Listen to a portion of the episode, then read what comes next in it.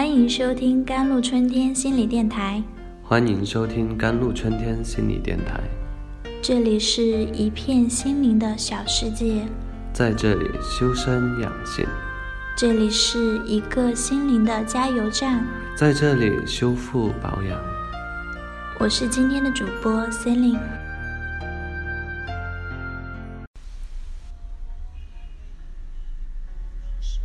有位微友暖暖留言咨询，他说：“老师，最近我老公一直在网上跟陌生女人聊得很是热火，而且聊天中出现了‘亲爱的’之类的字眼。有的时候我晃眼看到他和陌生女人聊天，后来我玩他手机的时候，竟然发现他删除了所有的聊天记录，我该怎么办？”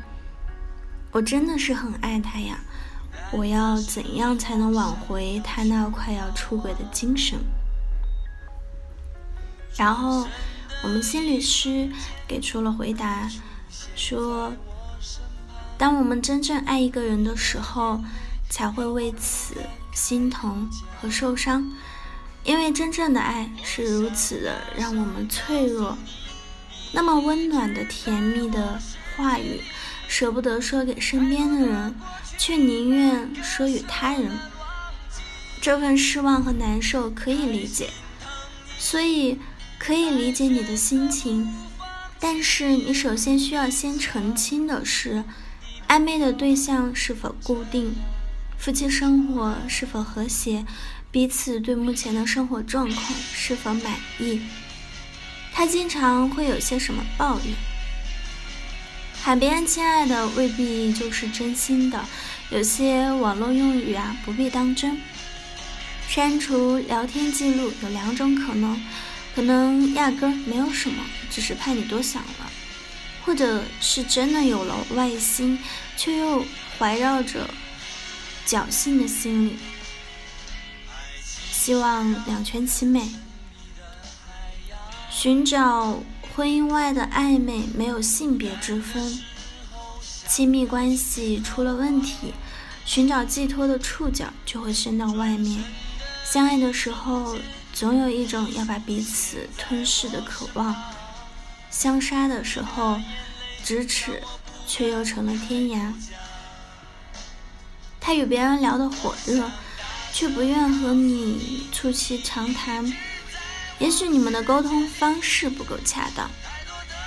当一方习惯了指责和发泄，另一方就会选择逃避和冷漠。心理学上有个规律：凡是能使人快乐的行为，就会重复发生。